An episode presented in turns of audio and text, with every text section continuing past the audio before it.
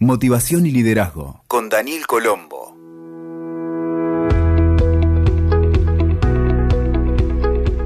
Hola amigos y amigas, ¿cómo están? Bienvenidos al episodio número 100 de Liderazgo y Motivación.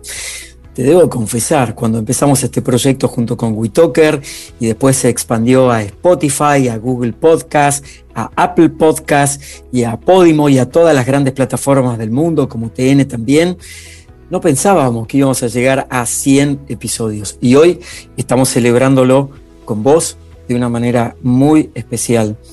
Para mí, ya te he contado otras veces que empecé a trabajar en la radio de mi pueblo cuando era muy chico, empecé a trabajar a los 8 años y hacer podcast es lo más parecido hoy a lo que tengo guardado en mi arcón de los recuerdos sobre la radio. Y precisamente para este episodio número 100, eh, quiero traerte un regalo especial. Y créeme que se trata de esos regalos súper, súper elegidos cuidadosamente. Porque voy a estar conversando con uno de mis mentores, a quien tengo el placer de haber conocido muy recientemente, preparando justamente este podcast que quiero compartir con vos. Se trata de Alex Rovira. Alex es español, es un empresario, escritor, economista, es un conferencista internacional y consultor que ha vendido más de 9 millones de copias de sus diferentes libros y algunos de ellos llegaron a ser el número uno en ventas en literatura de no ficción en español y también en otros idiomas. Alex traduce a un lenguaje muy sencillo que todos podemos entender, los grandes desafíos de ser humanos en un mundo totalmente cambiante, incluso el mundo de los líderes, el mundo de mantenernos automotivados todos los días o cómo poder crecer como seres humanos con nuestras fortalezas y también con nuestros aspectos de mejora.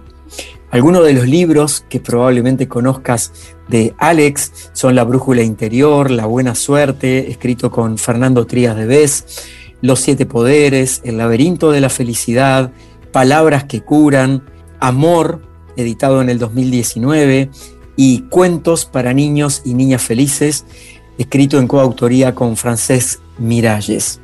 Me encantó esta charla con Alex, espero que la disfrutes tanto como yo al conocerlo y al acercarnos de esta manera, donde vas a ver aspectos fundamentales para que puedas crecer, aprender y avanzar de la forma que quieras e ir más directo a esos objetivos que probablemente tenés en la mente y hasta podés tener dentro de tus ganas, pero todavía no lo llevaste a la acción. Hablamos de todo. Bienvenido Alex, ¿cómo estás?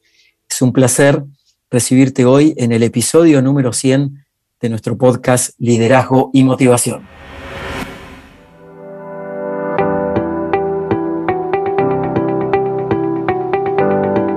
Alex, desde tu trabajo de tantos años con un enfoque humanístico en el liderazgo, ¿cómo ves esta transformación del liderazgo antes y después de la experiencia del COVID? Bueno, yo creo que en, realidad no ha sido una transformación global, sino que se ha producido en algunas organizaciones, sistemas, perfiles. Yo creo mucho en la ley de Pareto, eh, creo mucho en la ley de Pareto, creo que es una pieza de geometría sagrada en realidad que se manifiesta también en los comportamientos humanos. Yo, como en tu caso, llevo muchos años acompañando a muchas organizaciones en el ámbito de la, consultoría, de la mentoría, de la innovación.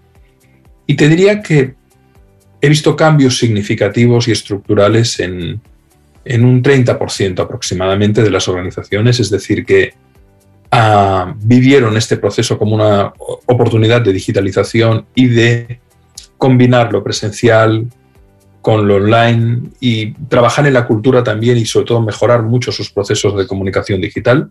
Pero hay una parte importante que ese cambio estructural lo ha vivido con sufrimiento y que no ha habido una incorporación, ha habido más bien una resistencia. Entonces, como siempre, en todos estos procesos hay una parte de la población que incorpora gustosamente el cambio y se transforma y otra parte que muestra resistencias eh, o que lo han hecho tardíamente, porque también ha sido una concomitancia muy grande, que sea ahora el confinamiento, que sea ahora no, que sea una ola, segunda, tercera, cuarta, quinta, sexta, mm. vendrá la séptima.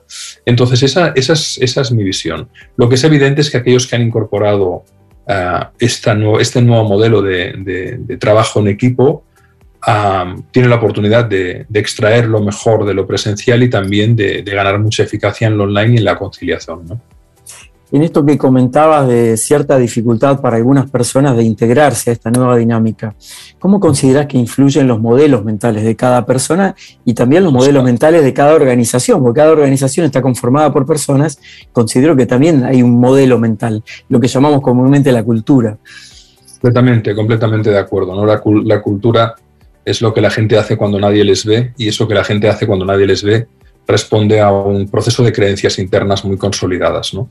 Entonces es fundamental. Yo creo que, el cambio de la vida se produce cuando hay un cambio de mentalidad, cuando hay un cambio de mirada y esa mirada obedece, esa nueva manera de mirar, ese nuevo paradigma, literalmente, que paradigma quiere decir modo de ver, obedece a un cambio estructural interno, básicamente en las actitudes o en lo, que Eric Verne llamaba la posición existencial. ¿no?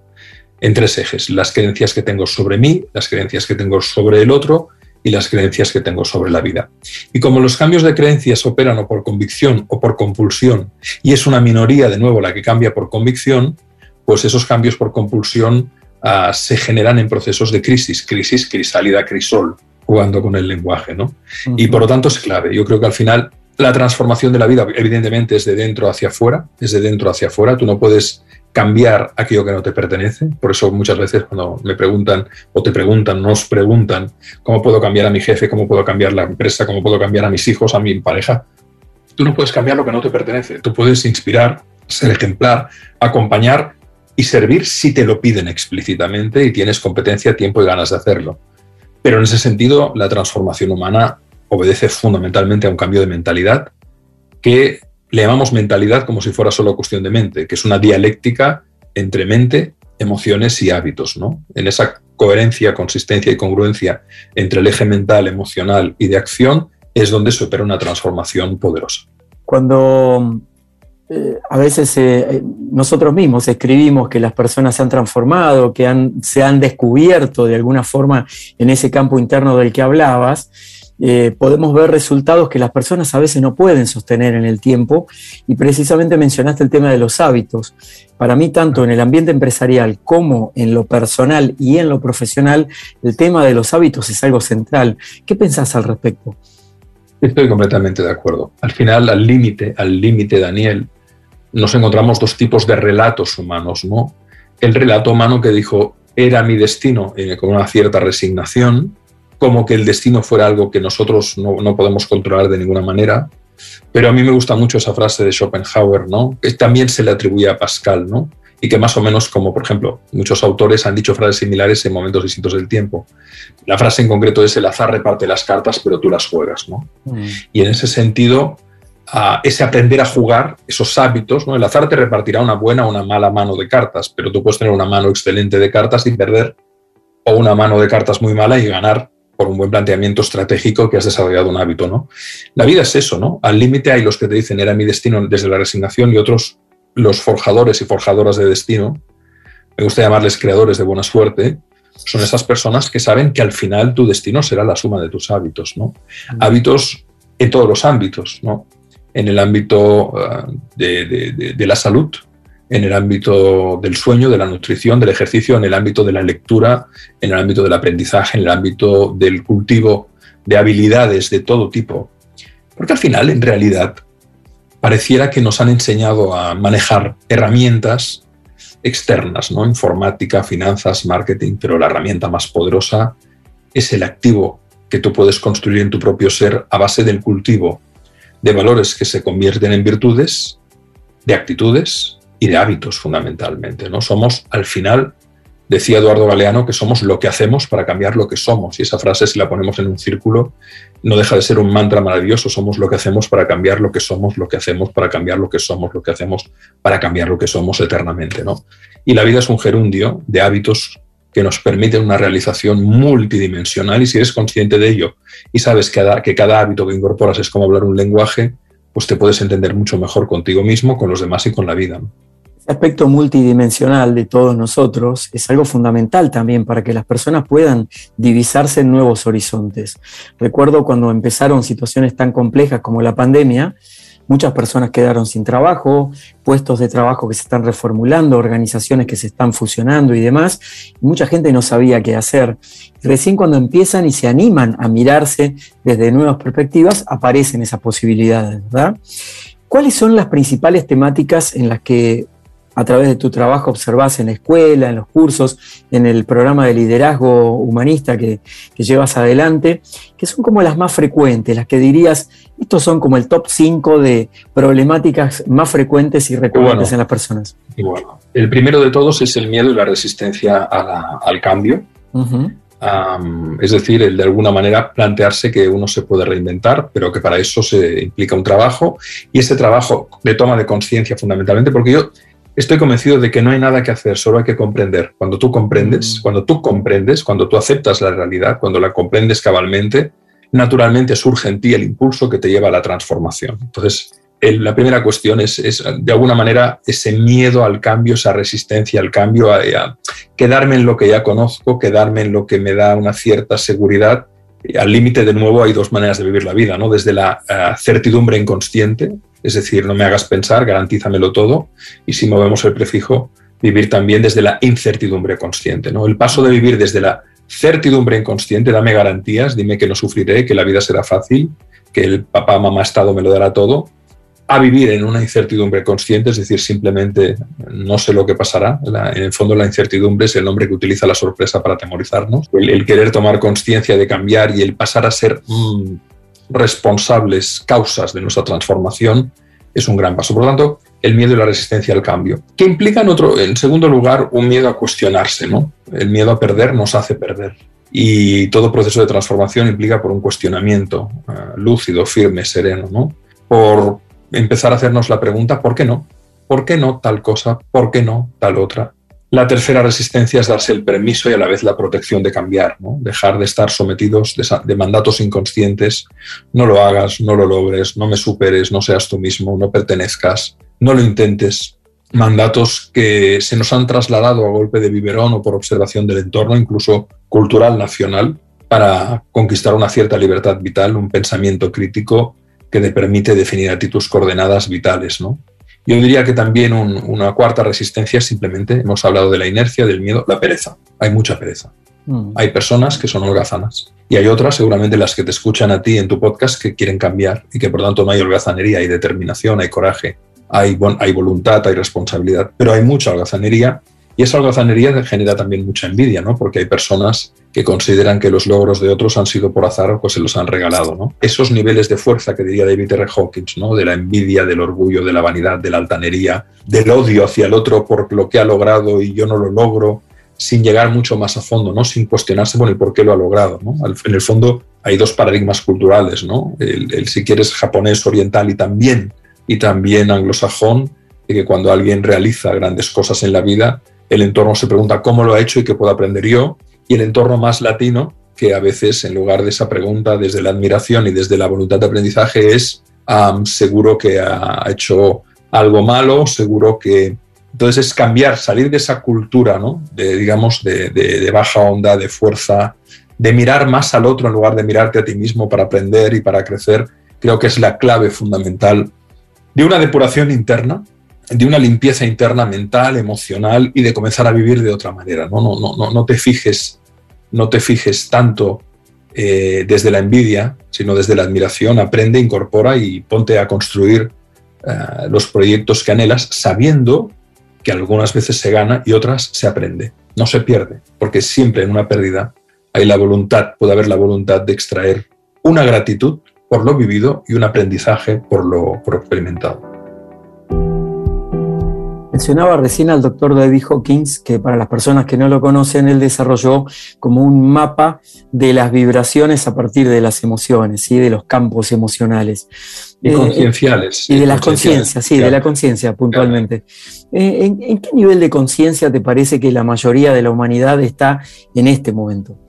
Bueno, según la calibración de, David R. Hawkins y de los que nos movemos en, en este mundo, estamos en un nivel aproximadamente de, cercano a 200. aparentemente, a pesar de todo, ha habido una, Hay muchas personas que están tomando conciencia mm. y recordemos que la escala de Hawkins es logarítmica y por tanto exponencial. Por tanto, un sujeto que eleve mucho su conciencia compensa a miles de sujetos que estén en esa inactividad, en esa, en esa resignación, en esa apatía, en ese miedo, en esa, en esa envidia, etc. ¿no? Entonces yo creo que estamos ah, raspando el nivel del coraje. Sabemos que el salto de la transformación vital de un ser humano o de una cultura, de un colectivo, es el coraje. ¿no? Y el coraje entendido no como la ausencia de miedo, sino como la conciencia de que hay algo por lo cual vale la pena arriesgarse. ¿no? Es decir, al final una persona se arriesga, tiene coraje, tiene, tiene determinación, cuando encuentra un propósito y un sentido a lo que hace, a pesar de eso a pesar del sufrimiento que tendrá que enfrentar o de las dificultades, desafíos, como puede ser emprender cualquier actividad, como puede ser, bueno, arriesgarse, ¿no? Ahí estamos raspando eso, raspando eso, y, bajo mi punto de vista, y citando a, tu compatriota, al querido maestro también Alejandro Lodi, este magnífico astrólogo, pero que es un gran pensador, ¿no? En su libro Quirón y el don de la herida, Alejandro nos muestra el mito quironiano desde una perspectiva maravillosa, muy reveladora desde la propia experiencia y desde su lucidez. Y como decía Rumi, es por la herida por donde entra la luz, ¿no? Y es por la herida por donde sale la luz. Es decir, el mito de Quirón nos habla del sanador herido, esa persona que lo ha pasado mal, pero que en lugar de amargarse, de sentir rabia y odio, alquimizado ese, esas emociones, se las ha convertido en una creatividad hacia el mundo, en un amor, en una alquimia interior, ¿no? La herida propia nunca sanará, pero ponemos esa herida al servicio de los demás, o como dice el querido Alejandro, encontrar la gracia en la desgracia o el don en la herida. Y creo que es una definición maravillosa, porque yo estoy viendo muchas personas que están en esta dialéctica, es decir, todos a ciertos momentos de la vida, ya cuando pintamos canas, hemos tenido varias vueltas de campana en la existencia. Hemos tenido hijos enfermos, amigos que se han ido antes de tiempo por un cáncer, por un infarto, por un accidente de coche, familia, padres, hermanos que han fallecido tras un cáncer o tras varios cánceres. Estoy hablando de mi propia vida, ¿no? amigos a los que les prestaste y no te devolvieron, incluso a veces a sabiendas de que es probable, que no te devolvieran, pero en fin, hemos tenido, hemos tenido golpes de todo tipo y tenemos dos opciones, ¿no? La amargura o la aceptación lúcida y consciente, el aprendizaje, y hacer de esa herida una fuente de realización que te permita poner tu conocimiento, tu sangre al servicio de los demás y ahí encontrar un, profundo sentido vital trascendente que espiritualiza la vida y a la vez la vuelve tremendamente práctica. ¿no? Es como si hubiera un vector de doble crecimiento. ¿no? Cuando el árbol crece, no solo crece hacia arriba, sino que sus raíces se enraizan profundamente en la tierra. ¿no? Y creo que eso es lo que, lo que nos permite hacer que la vida, vivir la vida en todo su latido, con todo su contraste de luz y de sombra, con esa frase que tanto me gusta, vale la pena. La pena. Hay pena, hay dolor pero de ese dolor podemos extraer valor. Me arriesgo porque vale la pena. Y es en el coraje, en ese nivel 200 de la escala Hawkins, donde se opera la transformación y estamos ahí a nivel de humanidad raspando eso. Un, factor que me parece que, conectado con lo que comentás, Alex, es que eh, la palabra resiliencia, que se ha puesto de moda a partir de todas estas experiencias, está mucho más en la conciencia de las personas y nos damos cuenta que todos tenemos componentes resilientes si nos animamos a experimentarlo. ¿Coincidís con eso, que todos somos resilientes? Yo coincido que sí, evidentemente la resiliencia se tiene, aunque no es la autoestima, pero tiene que ver, es decir, si tú has tenido un entorno afectivo potente que te ha sabido nutrir y a la vez poner los límites necesarios para aceptar la frustración, porque no confundamos que, que la niña o el niño que no recibe límites luego no solo no será capaz de ponerlos, sino que puede, puede devenir un narcisista insoportable. ¿no? Entonces, cuando una persona está eh, bien criada, bien, bien educada en su entorno familiar, en un entorno de valores, en un entorno donde los padres predican con el ejemplo, a esa persona tendrá primero más autoestima, si se le ha reconocido, pero si se le ha hecho trabajar por darse cuenta de que la vida se cultiva.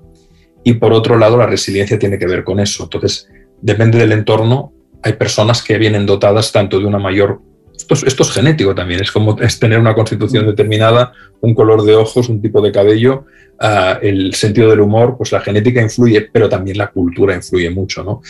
Y por otro lado, es cierto que cuando somos adultos a veces hay personas que se quedan sorprendidas de su capacidad de resiliencia cuando precisamente, ¿no? y ahí está el mito de Quirón de nuevo, cuando precisamente se tienen que enfrentar a un desafío, a una crisis, a una tragedia, a una desgracia, incluso carente totalmente de sentido, que les lleva a conectar con una fuerza interior, con unas capacidades, con unos recursos antes inconcebibles, inimaginables, porque no había habido el entorno, la circunstancia que permitieran aflorar esa, ese, don que estaba completamente dormido. ¿no? Entonces, eh, Boris Cyrulnik eh, nos explicó muy bien en qué consistía la resiliencia en su libro Los patitos feos. Ha habido toda una incorporación en el lenguaje popular incluso de la palabra resiliencia, pero creo que hay que vivir las experiencias que nos hacen resilientes para entender bien el calado de esta palabra o de otras, como por ejemplo la longanimidad, tan importante y tan olvidada de nuestro diccionario. ¿Qué es la longanimidad para, para que lo comprendamos todos?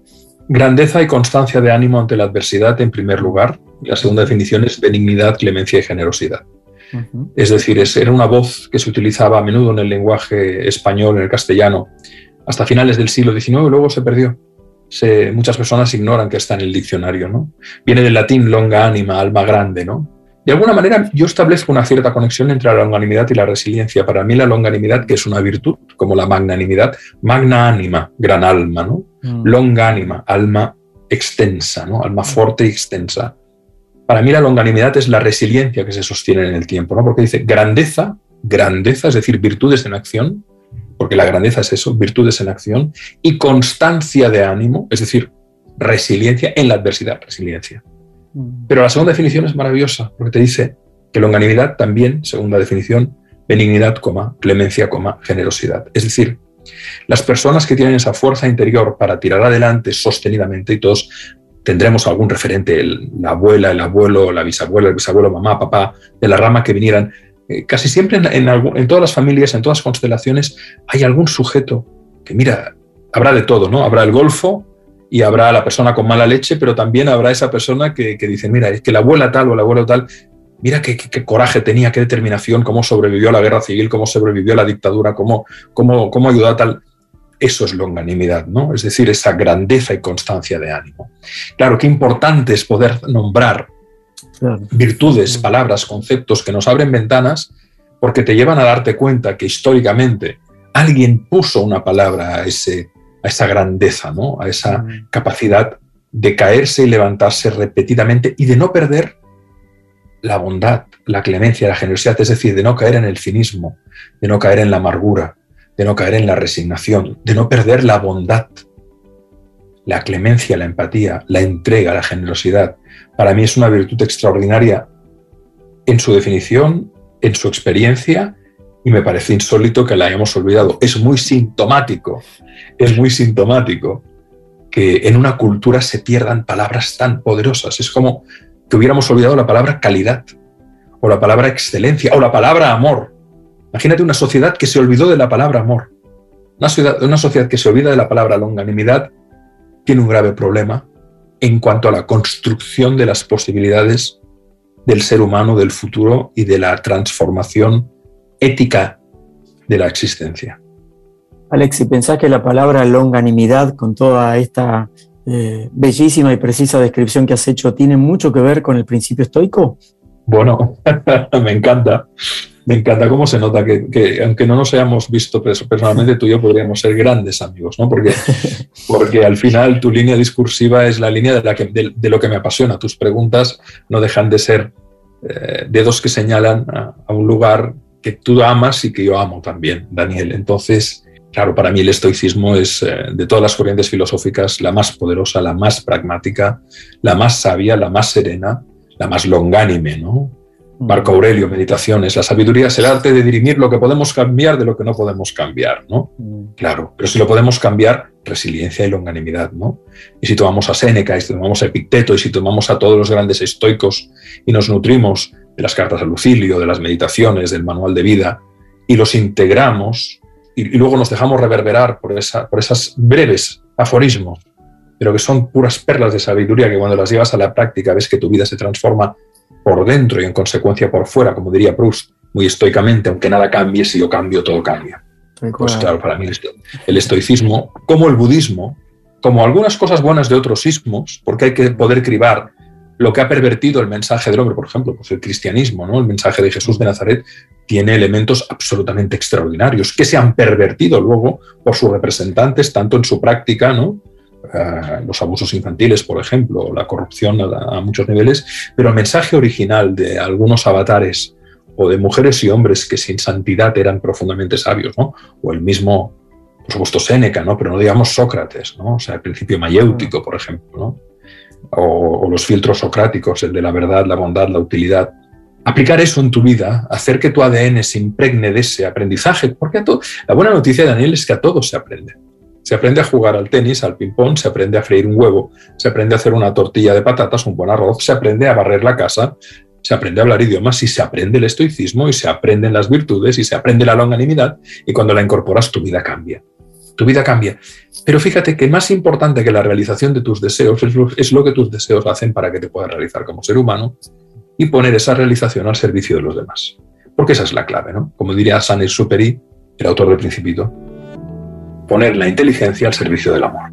Algo así con los dones que tengo no, no los experimento, no los entrego, no los pongo al servicio del otro o al servicio del amor. Los talentos, la parábola de los talentos. Exacto, la parábola de los talentos, tal cual. Alex, para ir cerrando, quería invitarte a una reflexión sobre algo que escucho repetidamente todo el tiempo de que fracasar hace bien. Y creo que fracasar, a nadie nos gusta fracasar. Eh, ahora, quizás sea un paso necesario para conseguir eh, lo que uno pueda denominar el éxito, porque es una, medida muy personal, pero considero que también se puede obtener el éxito sin fracasar. ¿Qué pensás? Sí, por supuesto, por supuesto. Pero me, me gustaría diferenciar error de fracaso. Eso, bien, ahí estamos. vamos a tomar una, vamos a, claro, claro, seamos, procuremos utilizar bien la herramienta del lenguaje que nos ayuda a desvelar la realidad y a manejarla. Por analogía, Buda decía que el dolor es inevitable, pero que el sufrimiento es opcional. Es decir, yo me puedo pillar el dedo con un golpe de martillo grabando un clavo para poner un cuadro, ¿qué dolor tengo? Pero si luego estoy por la tarde y por la noche y al día siguiente y al cabo de una semana diciéndole a mi mujer y a mis amigos, mira, me di en el dedo y me partí la uña y, pobre de mí, qué daño me hice porque fui torpe, y qué eso es sufrimiento. El dolor es inevitable. Ahora, la recreación mental y emocional constante, el regocijarse en, el victimismo es sufrimiento. ¿Vale? Pues lo mismo sucede con el error y el fracaso. El error es inevitable, el fracaso es opcional. ¿Cómo defino el fracaso? Como la lectura culpabilizante y bloqueante de un error. Y hablo de culpa porque es una de las emociones en la escala Hawkins que te lleva prácticamente al suicidio sí. o a la parálisis. Entonces, el error, el método científico más potente que hay se llama ensayo y error. Porque del error puedes extraer aprendizajes desde la responsabilidad, desde el estoicismo. Desde decir, me he equivocado, lo corrijo, lo compenso, lo rectifico y aprendo. ¿Puede haber procesos de aprendizaje sin error? Claro que sí, claro que sí. Pero en cualquier caso, consideremos el error una posibilidad de aprendizaje profundo siempre y cuando no convirtamos ese error en fracaso. Porque en la medida que las personas se sienten fracasadas y se relatan como fracasadas, no solo les cuesta extraer un aprendizaje del error, sino que se visten todas ellas mismas, se invisten de la posición de la víctima, que es profundamente estéril y que no permite un aprendizaje y una transformación acelerada. Por lo tanto, es cierto que podemos aprender sin cometer errores, por supuesto, pero si los cometemos no los convirtamos en lecturas fracasadas porque nos inhiben la capacidad de extraer el valor inmenso que tiene un error del cual podemos aprender. Alex, un placer conocerte. ¿En qué estás trabajando ahora? ¿Algún nuevo libro?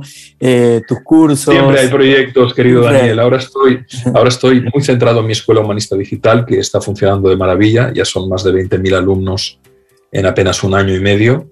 Estoy con el programa, tengo muchos alumnos de Argentina, eh, muchos alumnos y alumnas de Argentina, gente maravillosa, maravillosa que están, han hecho el programa de Crea y Logra tus objetivos y metas, o el programa de Crea tu buena suerte, o el programa de Mapa Interior.